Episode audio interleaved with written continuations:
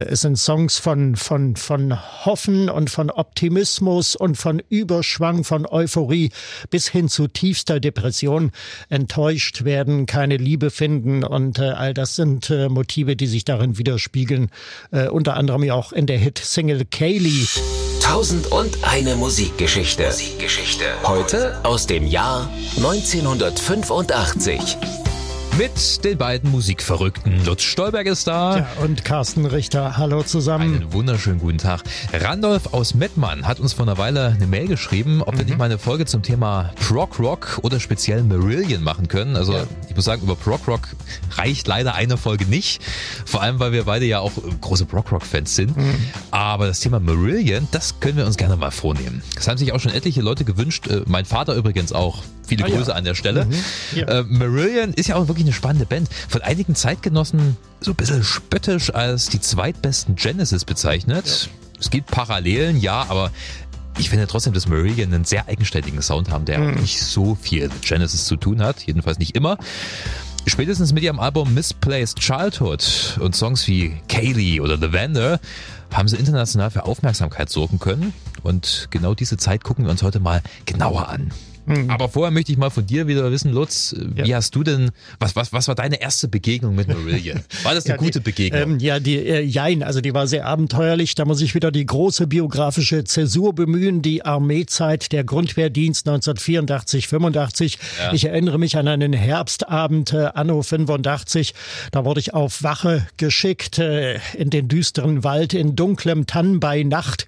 Über mir das Firmament und am Ohr die rauschenden und pfeifenden Wellen Wellen von Radio Luxemburg, das englische Programm auf äh, Mittelwelle und äh, irgendwann lief dann der Titel Lavender. Ich kannte den nicht und der wurde auch nicht abmoderiert. Als ich das Radio einschaltete, war der schon mittendrin und ich dachte, das ist ja eine wunderbare, schöne neu, neue Nummer von Peter Gabriel. ja, und dann, ähm, ich hatte ja einen, einen, guten Freund damals, der mich regelmäßig mit Pop-News äh, per Brief äh, versorgt hat, der auch Woche für Woche eifrig die Top 20 aus England für mich aufgeschrieben hat. Mhm. Ja, und der äh, ließ sich dann irgendwann äh, über Kaylee aus. Kaylee war ja die erste Single-Auskopplung aus Mis Misplaced Childhood. Erst yeah. danach kam Lavender. Ich habe aber Lavender zuerst gehört und ähm, wir waren ja überwiegend auf DDR-Radio angewiesen und das dauerte ein bisschen, bis sich die West-Hits bis dadurch mhm. äh, durchgearbeitet hatten und so war das in diesem Falle auch. Wochen später hörte ich dann zum ersten Mal in UKW-Qualität äh, auf Radio DDR Kaylee und das war der aktuelle Hit und da war mir dann auch klar, dass also Lavender, dass das äh, also nicht Peter Gabriel ist und auch nicht Genesis, sondern dass das eben ähm, ja Marillion ist aus England, die Band. Ja, aber es sei dir verziehen, stimmlich gibt's ja doch auch etliche Ähnlichkeiten zwischen Fisch und Peter Gabriel. Natürlich auf jeden Werden Fall. Wir auf jeden Fall noch drauf zu sprechen kommen. Wir fangen wie immer ganz am Anfang an. Da sind wir in den späten 70ern, mhm. als äh, die Band Marillion beziehungsweise damals noch Silmarillion gegründet wurde. Ja, genau. Äh, in Aylesbury, einer Stadt in England und äh, benannt die Band übrigens äh, nach ähm, einem Begriff von J.R. Tolkien, ja. dem Autor von äh, Der Herr der Ringe. Genau. Das Silmarillion, das ist so eine, so eine ja, Geschichtssammlung, auch aus Mittelerde quasi. Genau, ist äh, 1977 posthum erschienen. Äh, Tolkien ist ja äh, 1973 schon verstorben und äh, Silmarillion bezeichnete eine Edelstein-Kollektion, die äh, ja in diesen Fantasy-Geschichten auftaucht. Das ist damit also... Also magische der, Steine sind ja, das irgendwie. Der, ja. der schöne Schimmer der magischen Steine, das ist ungefähr damit gemeint. Ja. Ja, die Band begann zunächst äh, als Instrumentalgruppe und äh, irgendwann kam den Herrschaften dann die Idee, wir müssten die vielleicht doch das Ganze mit Gesang machen und dann wurde äh, die Band zusammengecastet in ihrer historischen Erfolgsbesetzung, zum Teil per äh, Zeitungsannonce und das waren dann eben Derek William Dick, genannt Fish, der Sänger mit dem markanten Timbre, das so sehr an Peter Gabriel erinnert. Mhm. Steve Rothery, das ist der Gitarrist, der Beträchtliches leistet, bis heute übrigens Ian Mosley, der Drummer und äh, Peter Trevorous, das ist der Bassist. Ja, wobei man sagen muss, dass Mosley erst später kam. Der Ja, kam erst richtig. 84. Äh, Also es gab vorher äh, eine Reihe Schlagzeuger bei Marillion Mhm. und ähm, also ich kann mir zumindest an eine Geschichte erinnern. Einer wurde einfach rausgeschmissen während der Aufnahmen zum zweiten Album, glaube ich, weil er einfach das Tempo nicht halten konnte. Das Mhm. Ja. ist ja auch nicht ganz einfach. Ich meine, das ist Rock Rock mit Ja. vielen Taktwechseln und so weiter und er hat es halt nicht so richtig hinbekommen und ähm, Mosley, ähm, der bis heute äh, am Schlagzeug sitzt, der hat es dann wirklich richtig rausreißen können. Ist auch ein fantastischer Musiker. Absolut. Sind alles fantastische Musiker, auch muss man dazu sagen. Rothery, wie gesagt. äh, Ja. Wir sollten vielleicht mal klären, für die, die es überhaupt nicht wissen, Prog Rock, wie äh, kann man das am besten einordnen? Naja, Vor allem auch äh, damals in der Zeit. Ich meine, das ist ja quasi auch die zweite Generation der Ja, Prog es gab ja den ne? Neoprog, den sogenannten, da wird Marillion mitunter auch eingeordnet. Naja, Prog Rock, also Progressive Rock, fortschrittliche Rockmusik, ist eigentlich ein Begriff aus Ende der 60er, Mhm. Anfang der 70er, als diese Strömung ihren Höhepunkt erreichte. Da wären also Genesis, wobei da nochmal die Unterkategorie Art Rock, also Kunstrock bemüht Ja, wird. ist ein bisschen kompliziert, ja. Eingeordnet, äh, Pink Floyd, äh, zum Teil die Hardrock-Bands, äh, Deep Purple oder Led Zeppelin, die Van haben auch Prog Rock Generator, genannt. Ja, genau. Emerson, Es Lake Palmer. Es ist also Musik mit vielen äh, Tempo- und Melodiewechseln und äh, zum Teil sehr, sehr komplexen äh, textlichen Gebilden und äh, es ist äh, schwierige Rockmusik, so Ja. würde ich es mal unterm Strich äh, Nicht bezeichnen. Immer sehr eingängig. Ja. Wenig Radiohits. Genau. Aber hochinteressante Musik, weil eben sehr komplex, oft auch sehr klassisch orientiert. Da liegt ja auch der Reiz bei Marillion. Von Anfang an war das ja Musik, die einfach anders war als, als, als, als das, was sonst so ähm, damals in den Charts war. Mit ihrem, mit ihrer ersten Single hatten sie ja so einen kleinen Achtungserfolg. Market Square Heroes war das. Äh, ganz genau. Ja, aber dieses Single hatte eine B-Seite, die ging, glaube ich, 17 Minuten und äh, damit war dann eigentlich schon vorgezeichnet, in welche Richtung das gehen soll. Ja, ich glaube, das war das Stück Grendel. Da äh, ging es um die Beowulf-Saga, also so skandinavische Saga aus dem, ich glaube, 8. Jahrhundert und Grendel war wohl das Monster und ja, in dem Song wird, wird die ganze Geschichte aus, aus Sicht des Monsters ähm, beschrieben. Auch ein sehr interessanter Ansatz. Ähm, von daher ist Marillion auch schon sehr in der Tradition des Prog Rock. Auch sehr in der Genesis-Tradition, muss man dazu sagen. Genesis, die ja auch gerne in der Peter Gabriel-Phase mit, mit so Märchenerzählungen Ja. gearbeitet haben. Das ist bei Marillion nicht anders. Das ist richtig, wobei dann eben noch so die Selbstreflexion dazu kommt, Mhm. die emotionale sind also zum Teil sehr emotionale Songs, auch auf Misplaced Childhood, die das Gefühlsleben und zum Teil auch die psychische Biografie von äh, Fish wiedergeben, ähm, der in diesem Fall der maßgebliche Kopf dieser Entwicklung auch war Ja. und äh, der sich auch nicht davor scheute, ähm, so wie Peter Gabriel äh, maskiert und in Fantasiekostüm aufzutreten. Das gehörte alles dazu. Also das ging schon sehr in Richtung Plagiat irgendwie Genesis und immer wieder Genesis. Äh, aber wenn man es losgekoppelt davon aus heutiger Sicht betrachtet, ist es zum Teil fantastische Musik. Es ist ja auch sehr beeindruckend gewesen, was Peter Gabriel damals bis, äh, also von, von, von Ende der 60er bis 75 mit Genesis gemacht hat. Für jeden Song teilweise mit neuen Kostümen.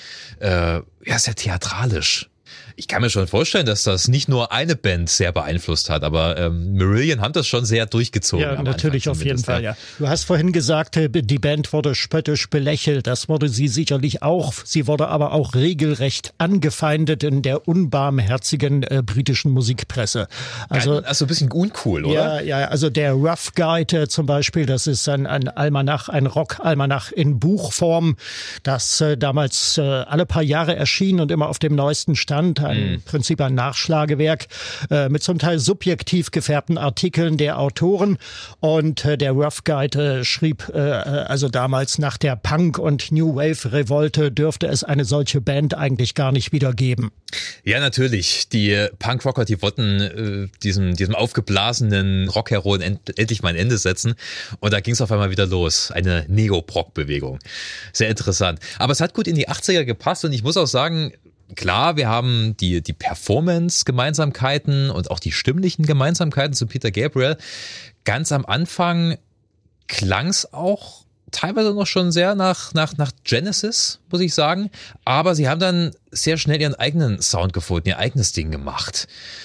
Und da muss ich dann wirklich den Kritikern widersprechen. Das Mhm. ist nicht eine, ein Abklatsch von Genesis. Musikalisch kann man das nicht sagen. Also schon auf dem Debütalbum A Script for Just a Tear hört man eigentlich, dass sie einen ganz eigenen Sound haben. Hm. Der äh, von mir schon zitierte Rough Guide äh, bemerkte im selben Artikel dann auch wohlwollend, ähm, Marillion verkörpert den New Wave des Prog Rock.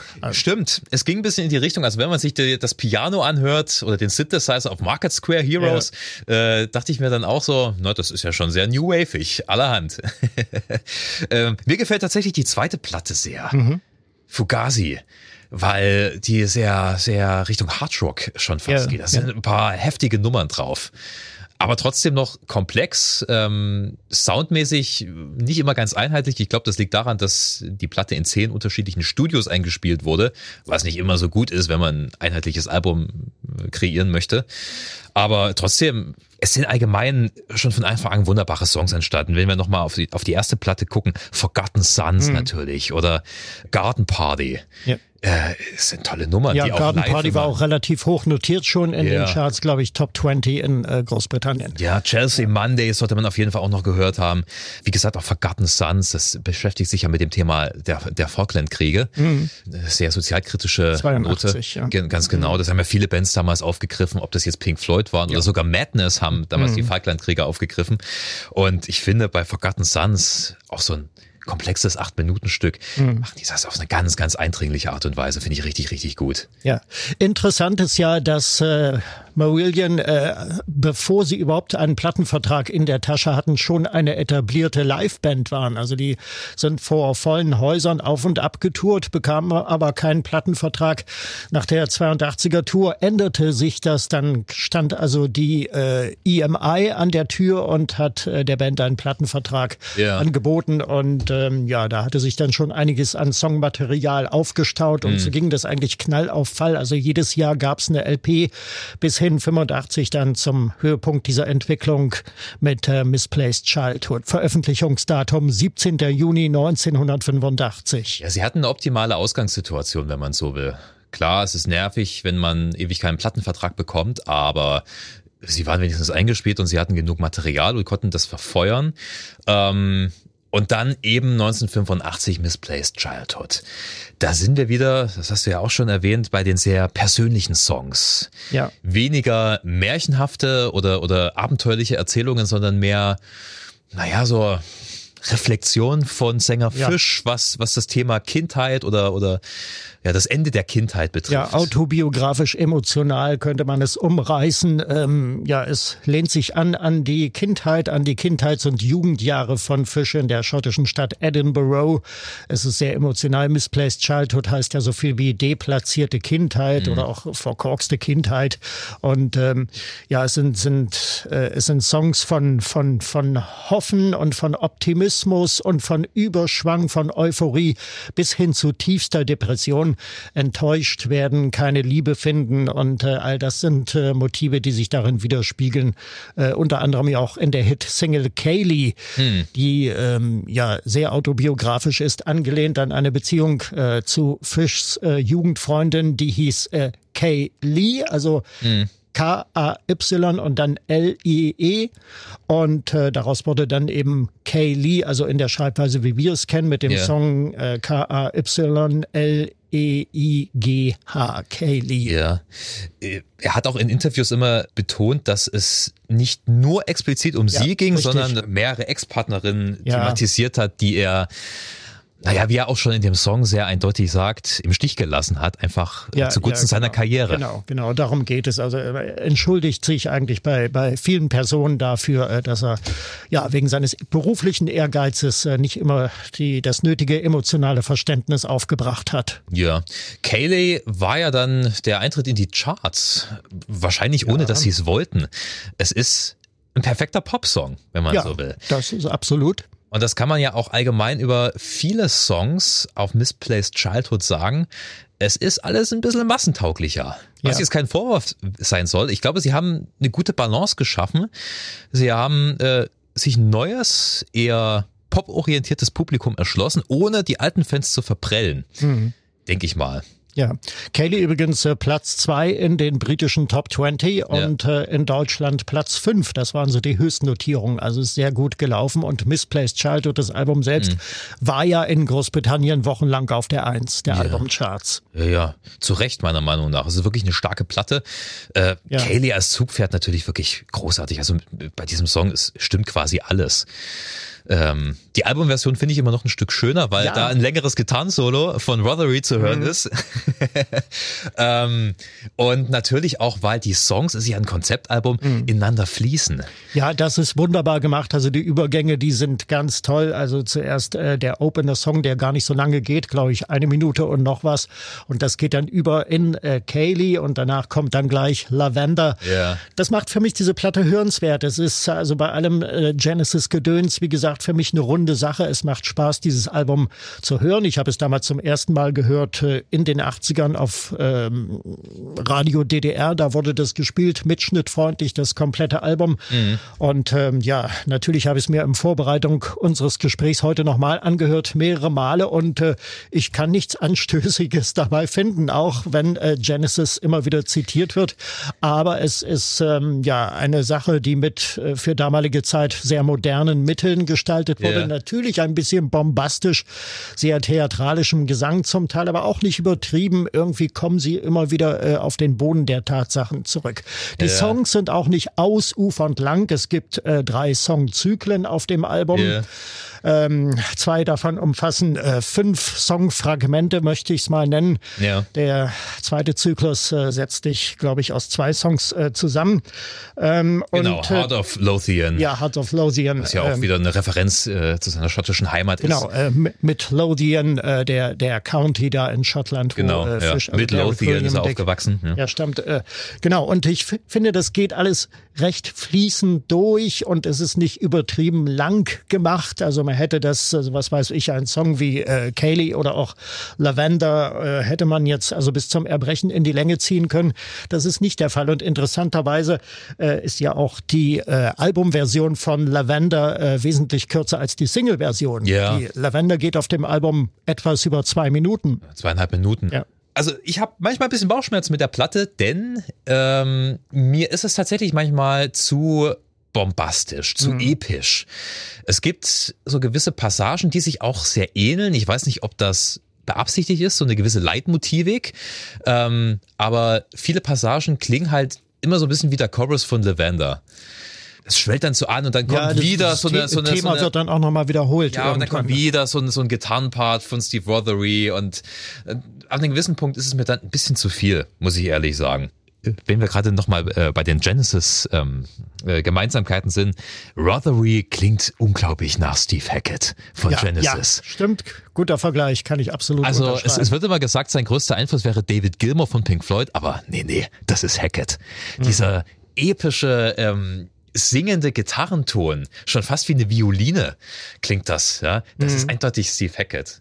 Ja, nun muss man auch äh, dazu sagen, ähm, das Epische, vermutlich hatten äh, Marillion auch ein bisschen die Epik des geteilten Deutschlands vor Augen. Die Platte wurde nämlich in Berlin aufgenommen. Ja, stimmt. Zwischen März ja. und Mai 1985 in den berühmten Hansa-Studios, wo also David Bowie und äh, dann auch die Mode aufgenommen haben und viele, viele andere. Die sind ja heute nach wie vor im Betrieb. Im Moment hat sich da die Leipziger Band Karussell eingenistet mhm. in den Hansa-Studios und äh, nimmt dort ihr äh, brandneues Album auf. 1985 also Marillion und ähm, ja, es ist eigentlich eine, naja, fast eine deutsche Produktion. Ich finde jedenfalls, es ist ein sehr rundes Album und ich glaube, die Hansa-Studios haben auch die besten Voraussetzungen ja. gebildet. Wie gesagt, der Vorgänger wurde in zehn verschiedenen Studios mhm. eingespielt. Das ist nicht immer so toll. Äh, ja. Lieber einheitliches Studio und wie gesagt, Hansa ist damals eine gute Adresse, ist es sicherlich auch heute noch. Genau. Es gab für die Singles äh, gab es dann auch ein paar Videos, die heute im Allgemeinen vergessen sind. Also ich zumindest habe die länger nicht gesehen und ja, auch wenn, äh, also, also, zu für Kelly, die Singles. Äh, Kelly zumindest ist auch in Berlin entstanden. Ist auch ja. in Berlin. Also man sieht ja das Spreeufer und äh, Fisch ist mit seiner damaligen deutschen Freundin Tamara Novi zu sehen. Das war so ein Model, das äh, in der Westberliner Nachtclub-Szene äh, verkehrt hat und da haben sich die beiden dann auch kennengelernt, waren ziemlich lange zusammen waren bis äh, 2001 verheiratet, also fast 14 Jahre und haben auch, äh, glaube ich, zwei Kinder zusammen. Übrigens, nachdem Schluss war bei den beiden, hat Fisch dann nochmal Kontakt aufgenommen zu seiner alten Flamme Kay, mhm. um die es ja im Song ja. Kaylee geht. Ähm, und es hat sich dann herausgestellt, sie hat Misplaced Childhood nie in ihrem Leben gehört. Ach du Gott. Für sie war das damals ein totales Novum. Also ich weiß nicht, ob sie dann richtig zusammengekommen äh, sind. Äh, ich weiß nur, dass sie mittlerweile nicht mehr lebt. Ich glaube, sie ist 2012 verstorben. Mhm. Ähm, muss wohl eine sehr beeindruckende Frau gewesen sein. Aber sie hat dann erst im Nachhinein das Album gehört und dann erstmal richtig verstanden, wie es Fisch damals überhaupt ging. Mhm. Ist schon interessant, ne? Manche Menschen können sich nur, wirklich nur über, über ihre Musik richtig gefühlsmäßig äußern. Mhm. Wahrscheinlich hat er das ihr gegenüber nie ja. selbst hinbekommen. Das ist stark zu vermuten, ja. Ja, wie gesagt, das Album riesengroßer Erfolg gewesen, mhm. ähm, aber dann fing es so langsam an zu kriseln bei es, Marillion. Äh, kriselte schon, es gab erhebliche Differenzen um den weiteren musikalischen Weg. Es ist dann äh, noch ein Album erschienen, Clutching at Straws, mhm. und äh, da muss es schon erhebliche Streitereien gegeben haben und ähm, 1988 hat sich Fisch dann von der Band äh, getrennt. Vorher waren sie noch in der DDR. Da haben sie am 18. Juni 1988 in Berlin-Weißensee beim FTJ Rocksommer, wie das hieß, haben sie äh, gespielt, waren viele tolle Bands und Interpreten damals aus dem Westen auch dabei. Die Rainbirds aus West-Berlin, äh, ja. James Brown, äh, Brian Adams äh, und äh, Marillion. Das Konzert wurde wieder und wieder damals auch im DDR-Fernsehen gezeigt und immer wiederholt. Und äh, ich muss sagen, es war überzeugend, auch an der Mattscheibe. Ja, natürlich. Wie schon gesagt, äh, live enorm gut eingespielt. Und wenn du dir Fisch anguckst, ist ja auch ein Hühner. Ja. Also ein schottischer Hühner steht dort auf der Bühne und äh, also Performance ist wirklich großartig gewesen. Das war das letzte, äh, nee, das vorletzte Konzert, glaube ich. Sie hatten dann noch mal ein In allerletztes. Schottland war dann noch eins im Juli. Ja. Ja, und dann wurde im September wurde dann ähm, die Trennung bekannt gegeben offiziell. Fisch, Fisch. ist seine eigenen Wege gegangen. Äh, bis heute macht er ist er solo äh, viel aktiv, hat auch ein Studio bei sich irgendwo in Schottland eingerichtet auf irgendeiner Farm. Ja. Ähm, aber Marillion haben weitergemacht. Ja, Sie haben sich einen neuen Sänger äh, gesucht. Äh, Steve Hogarth heißt der, hat ja. vorher bei einer anderen Band namens European äh, gespielt.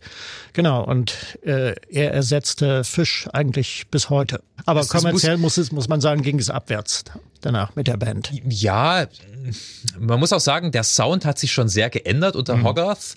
Ähm, aber ich will jetzt nicht sagen, dass es grundlegend schlechte Musik gewesen ist. Nein. Mittlerweile ist es halt nicht mehr so Prog-Rock, sondern eher Art-Rock. Ja. Also sehr atmosphärische Musik. Mhm. Mhm. Ähm, nicht, nicht mehr ganz so die, diese, diese eindringlichen äh, Melodielinien und, und, und äh, dominanten Keyboard-Passagen, sondern eher, ja, ambient. Ja, wenn man ja. so will. Das letzte ja. Album erschien übrigens im Vorjahr An Hour Before It's Dark, äh, heißt die Scheibe ja, also bei Fans nach wie vor sehr beliebt. Ja, spielen noch sehr viel live. Also es ist äh, nach wie vor eine sehr rege Band. Ja, und Fisch hat auch was veröffentlicht. Weltschmerz hieß sein äh, Album Beziehungsreich äh, 2020, das inzwischen letzte.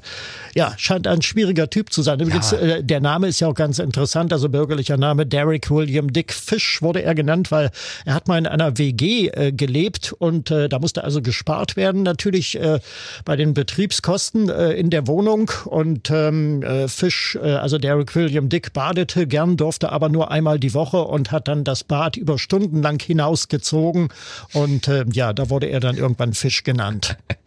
Sehr naheliegende Bezeichnung. Cool, cool coole Geschichte, kann ich noch nicht. So entstehen Spitznamen. Ja, also er hat sich sehr eingesetzt für, für den Erfolg der Band und ist dann auch teilweise, jetzt mal hart formuliert, über Leichen gegangen. Also, ja. wie gesagt, Schlagzeuger wurde dann einfach mal rausgeschmissen und wenn andere Musiker so gegen seine Linie gewesen sind, dann ist er auch eklig geworden, kann ich mir vorstellen. Aber, wie gesagt, eine große Präsenz auf der Bühne und natürlich auch stimmgewaltig. Ja. Marillion, eine Band, die wir jetzt leider auch bloß äh, gestreift haben. Es ist bei Prog-Rock-Bands immer ein bisschen schwierig, ja. da äh, so in die Tiefe zu gehen, finde ich, äh, zumindest im Laufe einer mhm. Podcast-Folge. Ich habe auch in Vorbereitung entdeckt, dass es einen kompletten Marillion-Podcast gibt von so ein paar Nerds. Aha. Ist ähm, komplett auf Englisch aber es sind unglaublich viele Folgen, die sich dann stundenlang über äh, ein Album oder teilweise über einen Song ja. unterhalten können. Gibt auch eine Folge, hat Kaylee Marillion zerstört. Mhm. War das, das äh, der Anfang vom Ende, so nach dem Motto?